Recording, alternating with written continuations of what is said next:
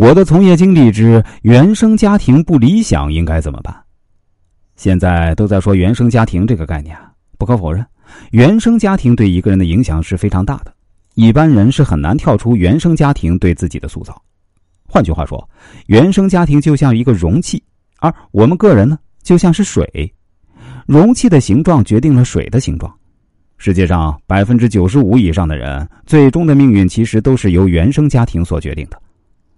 但凡事都还是有例外的，比如下面我要给大家讲述的这个案例。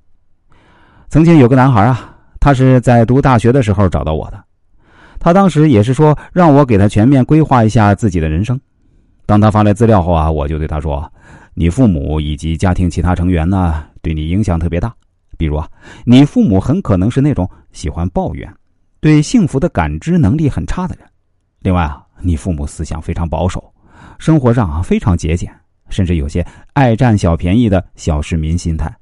他们也没什么真正的朋友，社交能力和处事能力啊都比较差。这个男孩听完回答后说：“神了呀，师傅，我家里的情况真就是这样。我家里有三个孩子，我是最小的一个，我还有一个姐一个哥，还有啊，我父母的性格那真是这样。”他们就是那种很抠门，甚至很愚蠢的人。那食物都过期了也不舍得扔掉。家里来了客人啊，他们也不会对客人大方，说话也很难听，总是喜欢去找别人的缺点，从来不检讨自己。我们一家人啊，过得很不幸福。这种幸福呢，倒也不是来自物质方面，而是来自精神方面。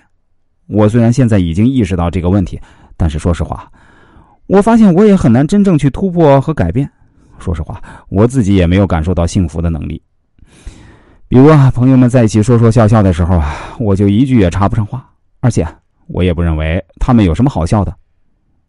我对他说：“朋友之间说说笑笑的时候啊，如果你真的是个情商比较高的人呢，即使是心里认为他们讲的内容并不好笑，也肯定会懂得去迎合他们，跟着他们一起说说笑笑。